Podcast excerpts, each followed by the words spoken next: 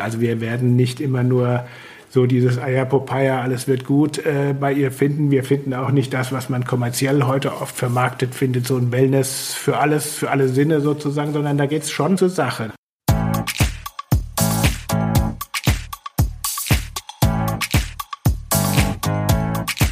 Tja, und wo es zur Sache ging und um welche Frau es sich handelt, bei der eben nicht alles immer nur Ayapopaya war, das hören Sie in der neuen Folge des Upgrade Hospitality Podcasts. Herzlich willkommen. Sie hören gleich einen Mitschnitt meiner Radio Potsdam Reisefiebersendung aus dem Naheland im Nahetal, dort wo die Nahe in den Rhein fließt und dort sind zwei kleine Städtchen. Das eine ist Bingen, das andere ist Bad Kreuznach und aus diesen beiden Städtchen berichten wir heute. Am Studiomikrofon in Potsdam ist wie immer Jule Sönnigsen. Mein Name ist Peter von Stamm und ich wünsche ganz viel Spaß beim Zuhören. Guten Morgen, Sie hören das Reisefieber am Samstag bei Radio Potsdam. Am vergangenen Samstag haben wir die Burg Trendelburg und den Reinhardswald in Hessen besucht. Heute reisen wir nach Bingen und Bad Kreuznach in Rheinland-Pfalz. Die 25.000 Einwohnerstadt Bingen liegt an zwei Flüssen und zwar genau dort, wo die Nahe in den Rhein fließt. An der Nahe waren wir mit dem Reisefieber schon einmal, als Reiseexperte Peter von Stamm im vergangenen Jahr Stromberg besucht hat.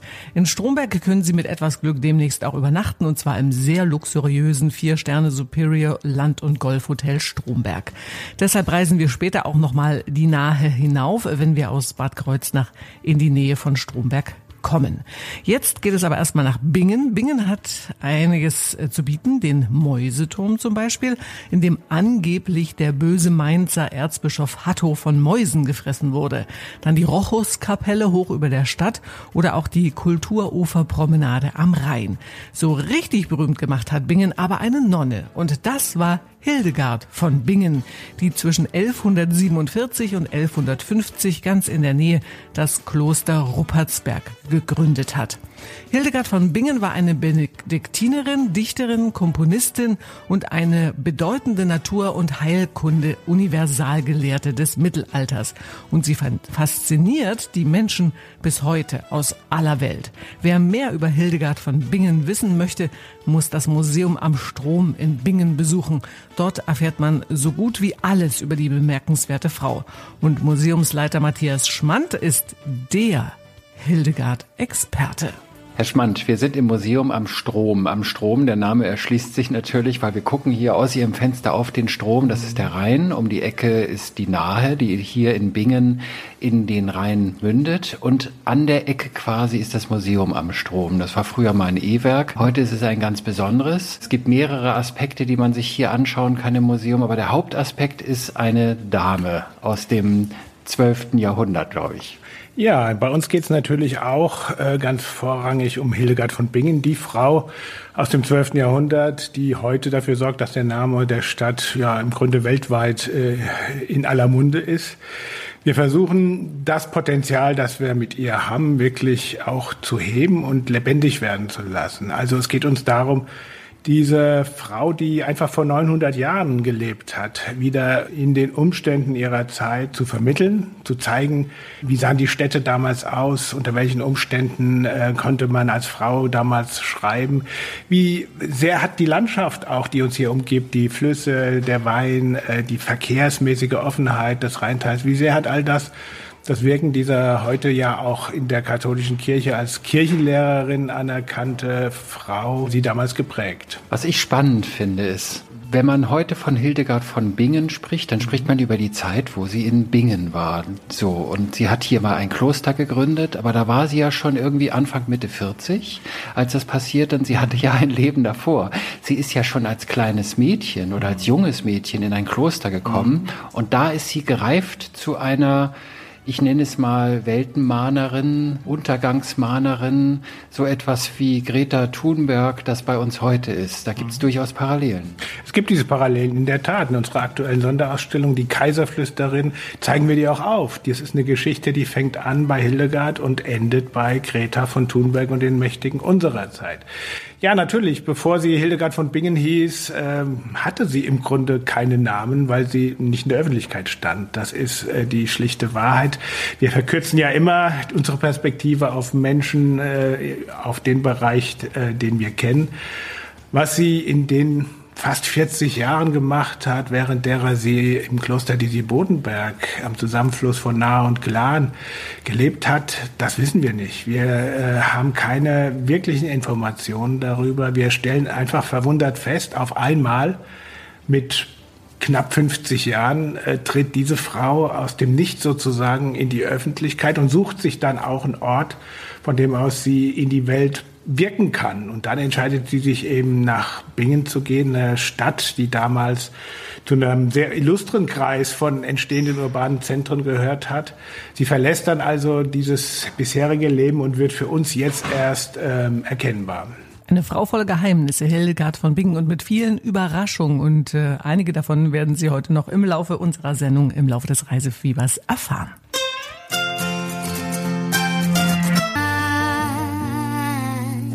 Mit dem Radio Potsdam Reisefieber besuchen wir heute Bingen am Rhein und Bad Kreuznach an der Nahe. Knapp 600 Kilometer sind es mit dem Auto von Potsdam nach Bingen und weitere 20 Kilometer das Nahetal entlang bis Bad Kreuznach. In Bingen dreht sich fast alles um eine weltweit bekannte Nonne aus dem Mittelalter, um Hildegard von Bingen. Kollege Peter von Stamm hat den Hildegard-Experten gesprochen und das ist Matthias Schmand, der Leiter des Museums am Strom. Von ihm wollte Peter wissen, wer Hildegard von Bingen eigentlich war und was sie wollte vor allen Dingen. Sie hatten in der Tat ganz viele äh, Lebensbereiche angesprochen, die äh, aufgrund derer sie heute auch so bekannt ist. Aber all diese Themen, also als Theologin, als Visionärin, als Ratgeberin, als Ärztin, als Komponistin, man könnte vieles ergänzen, all dieses zahlt am Ende ein auf, auf eine Botschaft, die Hildegard hatte. Sie war die Prophetin am Ende der Zeiten. Und ihre Botschaft war den Menschen zu sagen, kehrt um, ihr habt nicht mehr viel Zeit, besinnt euch aufs Wesentliche, damit ihr vor Gott besteht. Das war natürlich ein, ein christliches Weltbild, was hinter all dem steckte. Und letzten Endes ist es das, was sich in ganz unterschiedlichen Ausprägungsformen in diesen Werken äh, überall findet. Also das hört sich so ein bisschen an wie, ich habe gerade an die Zeugen Jehovas gedacht, ja. die am Straßenrand stehen und genau das Gleiche sagen, aber oder was ähnliches, aber da ist ja schon noch ein Unterschied. Ja, da ist insofern ein Unterschied, als natürlich wir andere lebensweltliche Themen haben. Aber der Mensch des Mittelalters, der damit rechnen musste, wenn es gut läuft, wird er 50 oder 60 Jahre alt. Äh, wenn er krank wird, ist er in Gottes Hand und kann nicht damit rechnen, dass innerhalb eines Jahres ein mRNA-Impfstoff entwickelt wird. Das ist natürlich eine andere, eine andere Lebenswirklichkeit, vor der diese elementaren Fragen, die uns ja, wenn wir ehrlich sind, auch heute noch beschäftigen. Aber sie sind natürlich nicht mehr äh, so Mittelpunkt dessen, worüber man im Alltag redet und was äh, mitteilenswert ist. Insofern ergibt sich dieser, dieser Eindruck, aber sie hat damit nur das thematisiert, was uns oder was die Menschen damals so bewegt hat, wie uns heute den Klimawandel beispielsweise. Also sie hat natürlich nicht so apodiktisch irgendwelche Anweisungen oder Regeln rausgehauen, sondern ihr Bild von sich selbst als Prophetin, als eine Sibylle, ähm, die sie war, das war ja das Sprechen in Rätseln, das Sprechen in Bildern. Und sie hat immer wieder ja auch, äh, oder sie hat ständig für sich beansprucht, aus ihr spräche Gott. Ja, sie würde eben Offenbarungen erhalten äh, in Bildern. Da sieht man die Verkörperung des himmlischen Jerusalem auf Erden. Da sieht man Städte mit äh, Mauern und Türmen und Häusern. Man sieht Verkörperungen der verschiedensten äh, Tugenden, der, der Laster und dergleichen. Also eine unglaublich bildgewaltige Sprache, die dann in einem zweiten Schritt in den sogenannten Auditiones, also der Stimme Gottes, die dann angeblich äh, das alles deutet, am Ende schon auf sehr konkrete Handlungsanweisungen hinausläuft, die übrigens nicht in allen Fällen äh, so ganz kompatibel sind mit dem, was wir heute gut finden. Also Hildegard wusste sehr wohl äh, zu schätzen, wenn man Andersgläubigen äh, sehr hart, durchaus auch mit Gewalt begegnete. Mhm. Toleranz, wie wir sie heute selbstverständlich für uns beanspruchen, war ihre Sache nicht. Also wir werden nicht immer nur so dieses Ayapopaya, alles wird gut äh, bei ihr finden. Wir finden auch nicht das, was man kommerziell heute oft vermarktet findet, so ein Wellness für alles, für alle Sinne sozusagen, sondern da geht's schon zur Sache. Und da geht's um eine Frau, die im Bewusstsein lebt, einen ganz wichtigen Auftrag vor Gott hier auf Erden zu, zu erfüllen. Das war sehr schön ausgedrückt, wie ich finde. Auch bei Hildegard von Bingen war nicht alles Eier Popeye. Übrigens ist nicht nur Hildegard von Bingen selbst, sondern auch die Ausstellung über sie bemerkenswert und voller Überraschungen. Wenn Sie also in Bingen sind, müssen Sie unbedingt mal das Museum am Strom besuchen.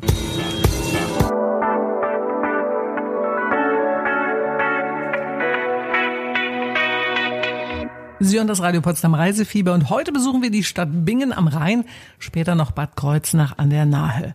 Bingen liegt in Rheinland-Pfalz, dort wo die Nahe aus dem Nahetal in den Rhein mündet und man kann auf der anderen Rheinseite Rüdesheim und Assmannshausen in Hessen erblicken. Auch von dort haben wir ja bereits berichtet mit dem Reisefieber. Aber jetzt sind wir im Museum am Strom in Bingen zu Gast und sprechen mit Museumsleiter Matthias Schmand über Hildegard von Bingen, die berühmte Nonne, die Bingen so berühmt gemacht hat. Bei Hildegard von Bingen war nicht alles Eier pro Paia, wie Herr Schmand schon in der vergangenen halben Stunde berichtet hat. Sie war zum Beispiel alles andere als tolerant. Und sie hatte Einfluss. Nicht umsonst nennt man sie auch äh, in einer besonders äh, sehenswerten Ausstellung Die Kaiserflüsterin. Kollege Peter von Stamm wollte von Matthias Schmand wissen, wer Hildegards Unterstützer waren und mit wem sie korrespondierte. Man braucht ja für sowas Unterstützer. Die Frau muss ja auch, die war eine Nonne, genau. war in einem Kloster, da hat man eigentlich kein Geld.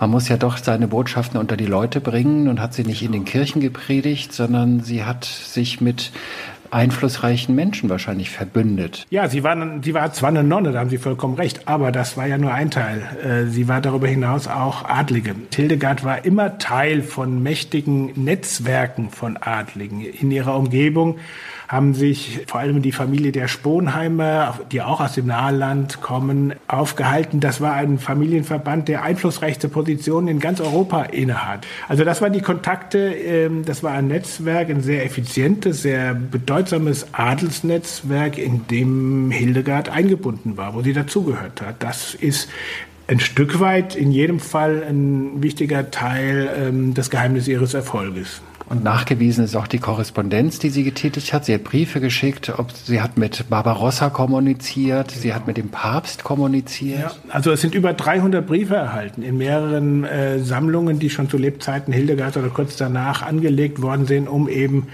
den Ruhm und die Botschaften der Seherin äh, zu verbreiten und der Nachwelt zu erhalten. Und da geht in der Tat daraus hervor, dass sie äh, geografisch von Dänemark äh, im Norden bis nach Byzanz im Südosten kommuniziert hat. Es sind tatsächlich äh, die höchsten Kreise, mit denen sie in Kontakt steht. Das ist der Kaiser Friedrich Barbarossa, sein Vorgänger König Konrad. Es ist die Königin von England, mit der sie korrespondiert. Es ist sogar der Bischof von Jerusalem, mit dem sie in Kontakt Kontakt steht, äh, Erzbischöfe von Mainz, Köln, Trier, äh, von Bremen, der übrigens auch ein Sponheimer war, der Erzbischof von Bremen. Also das ist eine sehr illustre Schar, die einfach deutlich macht, wie sehr Hildegard sozusagen am Puls der Zeit unterwegs war und eben sich nicht mit esoterischen Fragen beschäftigt hat, die ähm, im Grunde nicht von Relevanz waren, sondern das waren eben zugleich auch die großen Fragen, die anstanden. Es ging um Kreuzzüge. Es ging darum, wie diese Botschaft Christi in alle Welt gebracht wird. Und zwar auch mit sehr rustikalen Mitteln. Das ist gerade unser Thema in der Sonderausstellung Die Kaiserflüsterin. Da erscheint Hildegard sehr konkret sozusagen als prophetische Begleitmusik zur, zur Schwertmission, die zur gleichen Zeit und auch befürwortet von diesen Sponheimern in ihrem Umfeld praktiziert wird. Und das zählt eben auch zu Hildegards Botschaft, dass sie sehr klare äh, Drohungen äh, auch all denen gegenüber aussteht, die zum Beispiel äh, sich nicht zum wahren Glauben bekennen wollen oder aber die nur Scheinkristen sein und ihren Kirchenzehnten nicht ordnungsgemäß entrichten. Dem droht der Eifer Gottes. Und in dem Zusammenhang muss man auch wissen, dass es in dem Fall um ein Kloster ging, was dem Adelsumkreis um Hildegard gehört hat. Ja, also da geht es, wenn es um Kirchenzehnten und andere Fragen geht, schon auch um recht irdische Angelegenheiten. Und auch um die anderen irdischen Angelegenheiten im heutigen Bing geht es in wenigen Minuten. Dann erfahren Sie, wie auch Sie als Besucher heutzutage in Bing sehr viel Spaß haben können. Sie erfahren mehr gleich nach Deep Blue Something und The Lumineers. Ich darf Sie nur mal ganz herzlich begrüßen zum Reisefieber auf Radio Potsdam. Vor ein paar Minuten haben wir beim Besuch des Museums am Strom in Bingen ganz viel über das Leben und Wirken der Hildegard von Bingen erfahren. Jetzt treffen wir die Stadtführerin Anja Diener, die Ihnen erzählen wird, was Sie abseits des Museums in Bingen erleben können. In Bingen wird nämlich viel gefeiert und das hat unter anderem auch was mit einem Heiligen zu tun. Mir ist eines aufgefallen, ihr feiert gerne und ihr habt ganz viele Heilige. Ja, wir haben noch den heiligen Rochus. Der Rochus eng verbunden mit unserer Stadt, in die vor viel Zeit die Pest gekommen ist und man meinte, dank dem Pestheiligen eine Kirche erbauen zu wollen, um dann die Pest aus der Stadt zu vertreiben. Und dann hat man festgestellt, dass tatsächlich die Pest die Stadt verlassen hat und so hat man sich entschlossen, anlässlich des Geburtstags, des heiligen Geburtstags vom heiligen Rochus im August, ein sogenanntes Rochus-Oktav stattfinden zu lassen. Und da heißt es, acht Tage lang wird in der Roruskapelle Gottesdienste abgehalten und draußen kann man sich sozusagen Leib und Seele stärken zwischendrin. Und das heißt für uns natürlich auch, das ist unser Rochusfest alljährlich. Da bleibt acht Tage die Küche kalt. und wir sind oben auf dem Berg. Und ihr seid oben auf dem Berg genau. und ihr lasst es richtig krachen. Ihr trinkt ordentlich Wein und äh, ihr habt aber noch mehr Weinfeste hier. Ja, also unsere Saison startet immer im Mai, Anfang des Jahres äh, mit dem Sektfest und dann geht es über in sehr viele Hoffeste, natürlich auch von unseren Winzern. Wir haben ein Jazzfestival ähm, im Juni, wir haben die Nacht der Verführung im Juni oben auf den, in den Weinreben. Dann geht es natürlich weiter mit dem Rochusfest. Immer noch Hoffeste im Hintergrund von unseren Winzern und dann zum Schluss äh, abschließend meistens mit unserem großen Binger Winzerfest. Und das ist das längste Weinfest am Rhein. Das hat elf Tage.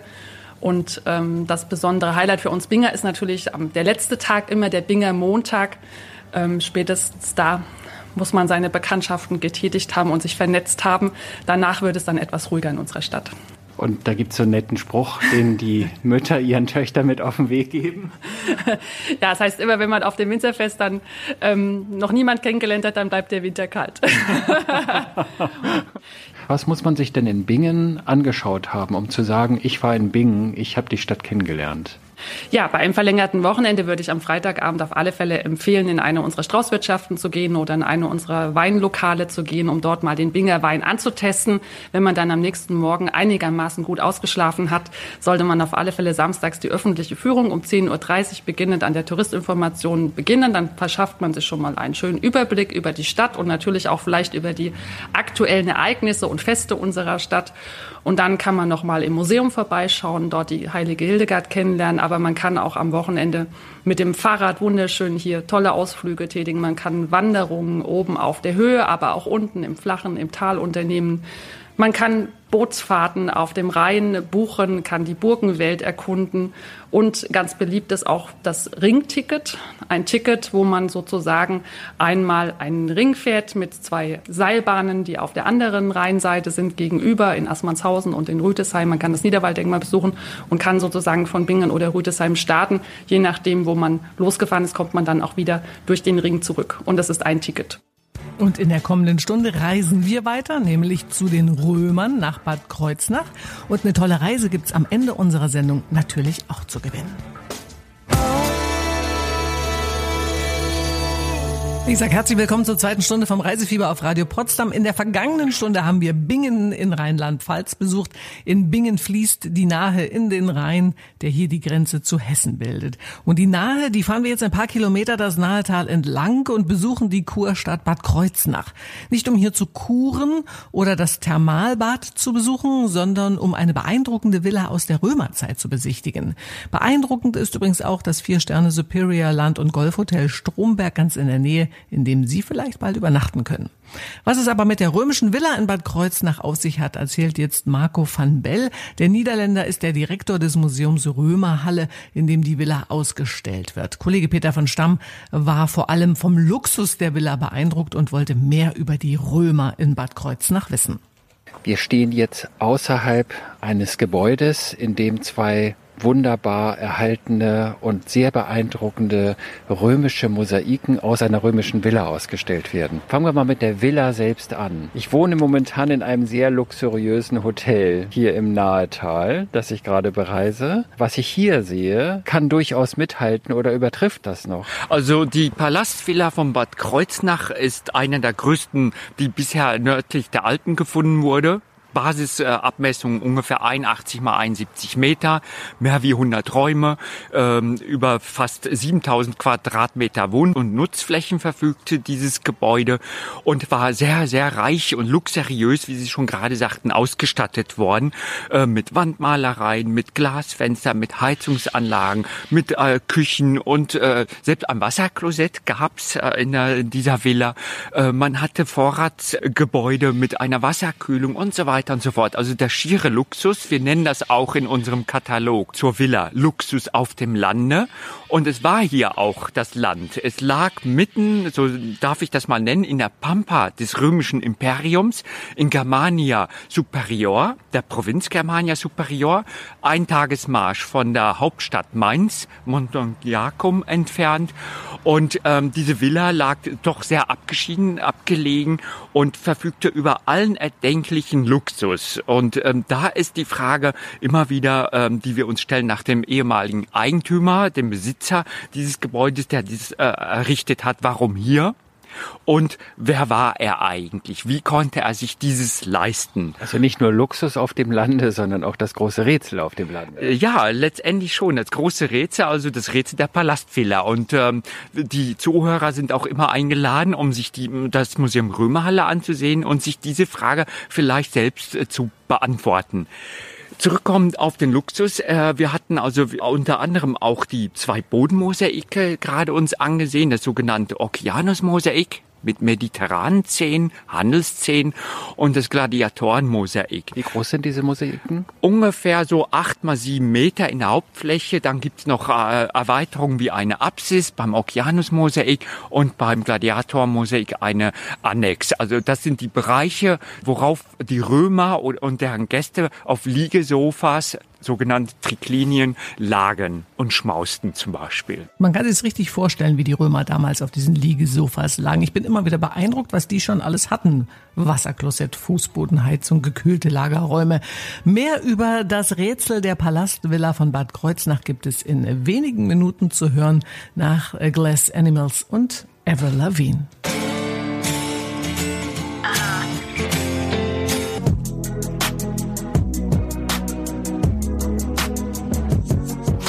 Mit dem Radio Potsdam Reisefieber besuchen wir gerade eine rätselhafte, luxuriöse römische Palastvilla in Bad Kreuznach in Rheinland-Pfalz. Die Villa aus dem zweiten Jahrhundert nach Christi wird im sehenswerten Museum Römerhalle ausgestellt. Und wenn Sie einen Kurzurlaub im Nahetal planen und Bad Kreuznach besuchen, dann dürfen Sie diese Ausstellung nicht verpassen. Museumsdirektor Marco van Beel ist auf zwei Mosaike, die in der Villa gefunden worden sind, besonders stolz. Worum es sich dabei handelt, erzählt er uns jetzt selbst selbst? Also das eine Mosaik ist ein ganz besonderes. Ich spreche jetzt nicht von dem Gladiatorenmosaik, sondern ja. da ist eine Gottheit abgebildet, die ist aber, ich nenne es mal jetzt lapidar, verfremdet. Ja, da haben Sie recht. Also eigentlich sind beide Mosaike einzigartig und besonders, aber mir persönlich als Museumsleiter gefällt das Okeanus-Mosaik am besten. Und Sie haben es schon richtig angedeutet. In der Apsis ist die Büste des Wassergottes äh, Okeanus wiedergegeben, aber mit abweichenden Attributen also die ikonografisch andere Symbole zugefügt worden. Zum Beispiel äh, ein Hirschgeweih, wir haben eine Art von Blätterkranz, wir haben einen Halsreif in Form einer Schlange, die sich also um den Hals des Wassergottes Okeanus findet. Das sind Attribute, die nicht normal dem äh, Okean zugerechnet werden, sondern einer keltischen Gottheit. Und dieser keltische Gott ist eigentlich Cernunnos gewesen, Herr der Tiere und Herrscher des Lebens, genau wie auch der Wassergott, also Okeanus. Und da verbindet sich hier die Mythologie miteinander und gleichzeitig zwei Kulturkreise, zwei Religionen. Das ist auch ein interessanter Punkt und äh, vielleicht kann das die Frage beantworten, wer war der Eigentümer?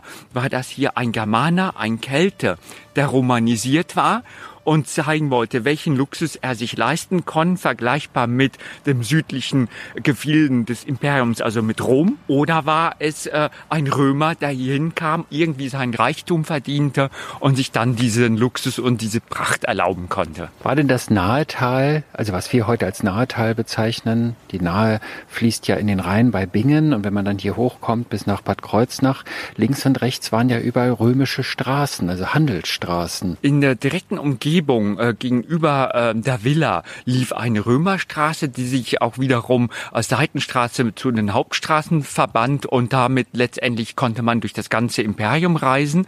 Eine Tagesreise hiervon entfernt war also die äh, frühere Hauptstadt von Germania Superior, äh, das ist das heutige Mainz. Und wir hatten hier in der Nähe eine äh, kleine Siedlung und äh, der Name ist Cruciniacum und das ist die heutige Stadt Bad Kreuznach. Und äh, in dieser Siedlung lebten die normalen Bürger in dieser Palastvilla, äh, also sehr reiche Eigentümer, die eine sehr, sehr hohe Funktion gehabt haben müssen oder auch sehr, sehr wichtig waren für das römische Imperium, zum Beispiel Händler. Das kann auch ein Händler gewesen sein oder ein Großgrundbesitzer. Wir hatten auch Militär hier gehabt. Unter anderem zeigen wir hier auch die sogenannten Bingerbrücker Grabstelen der Auxiliare. Das sind die Hilfstruppen der römischen Legion gewesen, die die Handelswege bewacht haben. Handelswege und auch das Imperium. Denn an gegen die Germanen. Gegen die Germanen. An der anderen Seite des Rheins waren äh, die germanische Bevölkerung da, die auch teilweise den Limes überrannt haben. Und letztendlich führte diese Unruhen zum Zerstörung und Untergang der Villa, wurde aber dann wieder neu aufgebaut und danach definitiv vergessen. Und was man viele Jahre vergessen hat, können Sie jetzt wieder besichtigen, also unbedingt mal vorbeischauen im Museum Römerhalle in Bad Kreuznach. Und was Sie noch alles im Nahetal zwischen Bingen und Bad Kreuznach unternehmen können, das hören Sie in wenigen Minuten in der kommenden halben Stunde und selbstverständlich können Sie dann auch eine nette kleine Reise gewinnen. Schöner Klassiker Runaway Train von Soul Asylum auf Radio Potsdam. Und mit dem Reisefieber sind wir immer noch in Bad Kreuznach in Rheinland-Pfalz zu Gast. Bad Kreuznach liegt im idyllischen Nahetal und gehörte einst zur römischen Provinz Germania Superior. Eine fast 2000 Jahre alte luxuriöse römische Villa wird im Museum Römerhalle ausgestellt. Was Sie sonst noch alles im Nahetal zwischen Bingen, Bad Kreuznach und der Nahe Quelle erleben können, erzählt uns jetzt Ivana Farber von Naheland Tourismus. Was bei uns das Besondere ist, man hat einen Mix, ich sag mal, aus dem einen Teil weinlandnahe, großes Weinanbaugebiet und auf der anderen Seite haben wir in der Region sehr hügelig Felsenland, sehr gut zum Wandern für Mountainbiker. Wir haben den Nationalpark Hunsrück Hochwald und den Naturpark Sohnwald nahe, also sehr viel Natur und ich sage jetzt mal sowohl Weinreisende als auch Outdoor-Liebhaber als auch Familien finden entlang der Nahe immer was, wo sich der Urlaub lohnt. Wir haben natürlich viele Wanderungen leicht, mittel, schwer und ganz klar, die schweren mit den vielen Höhenmetern, das sind auch die mit den tollen Aussichten. Das ist so dein Ding, ne? Ja, natürlich. Also die schöne Aussicht am Ende ist immer das Schönste. Und da haben wir auch gerade den dritten Platz bei Deutschlands schönsten Wanderweg belegt, zum Beispiel mit der Vitaltour Geheimnisvoller Lemberg die in der Nähe von Bad Kreuznach auch liegt. Das ist natürlich ein sehr schöner Tipp, genau wie die Vitaltour Rotenfels, wo man oben auf dem Roten Fels einen traumhaften Panoramablick auf das Nahetal hat, hat aber auch knapp 600 Höhenmeter. Also da muss man schon ein bisschen sportlich sich betätigen. Also wie lange ist man da unterwegs? Ist das so eine Tagestour? Oder? Das kann man als Tagestour machen, was in Bad Kreuznach natürlich sehr schön ist. Wir haben das 3x3 Salinental. Das heißt, wir haben drei Wanderrouten und die sind jeweils unterteilt in Vitaltour, in Klassiktour und in Intro-Tour. Das heißt, wer richtig einen Tag unterwegs sein möchte, der geht die Vitaltour die Klassiktour ist ein bisschen abgekürzt und die Intro-Tour ist so ein etwas besserer Spaziergang, so drei Kilometer rum, dass man den Weg kennenlernt, aber nur ein bisschen unterwegs ist. Nun bin ich mit der Bahn hierher gekommen und ich bin in Mainz umgestiegen und dann bin ich in so eine Privatbahn umgestiegen, die nennt sich, glaube ich, Flix. Genau. Äh, die tuckelt hier von einer Milchkanne zur anderen, wie man so schön sagt. Ist das auch so ein spezielles Angebot für Gäste, die mit dem Fahrrad hier unterwegs sind und die sich sagen, jetzt hoppe ich mal von einem Ort zum anderen, erst mit dem Fahrrad und dann fahre ich mit der Bahn zurück? Genau, das ist das Schöne bei uns an der nah. Wir haben die Zugstrecke, die quasi, wenn man in Bingen auch einsteigen will und nochmal umsteigt in Bad Kreuznach, komplett durchfährt, quasi bis zur Quelle. Das heißt, ich kann auch mit dem Fahrrad kommen. Die Züge haben spezielle Fahrradabteile, kann dort den ganzen Tag unterwegs sein, ein Stück entlang des Nahradwegs fahren, der auch parallel zur Zugstrecke verläuft.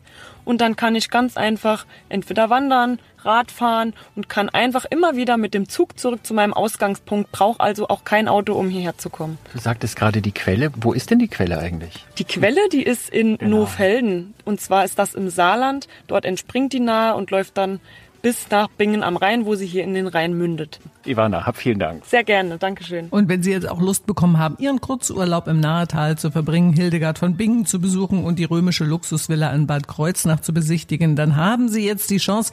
Wir verlosen heute zwei Übernachtungen für zwei Personen am Wochenende im Komfort-Doppelzimmer mit Verwöhn, Halbpension und freier Nutzung des Spas in einem besonderen Hotel, nämlich in einem Vier-Sterne-Plus Land- und Golf-Hotel Stromberg in der Nähe von Bingen und Bad Kreuznach. Also wenn Sie auch noch Golf spielen, dann wäre es noch perfekter. Wenn Sie gewinnen wollen, dann beantworten Sie jetzt folgende Frage. Welche Bundesländer trennt der Rhein bei Bingen? A. Rheinland-Pfalz und Nordrhein-Westfalen oder Rheinland-Pfalz und Hessen? Wenn Sie die Antwort kennen, dann können Sie jetzt durchrufen unter 0331 581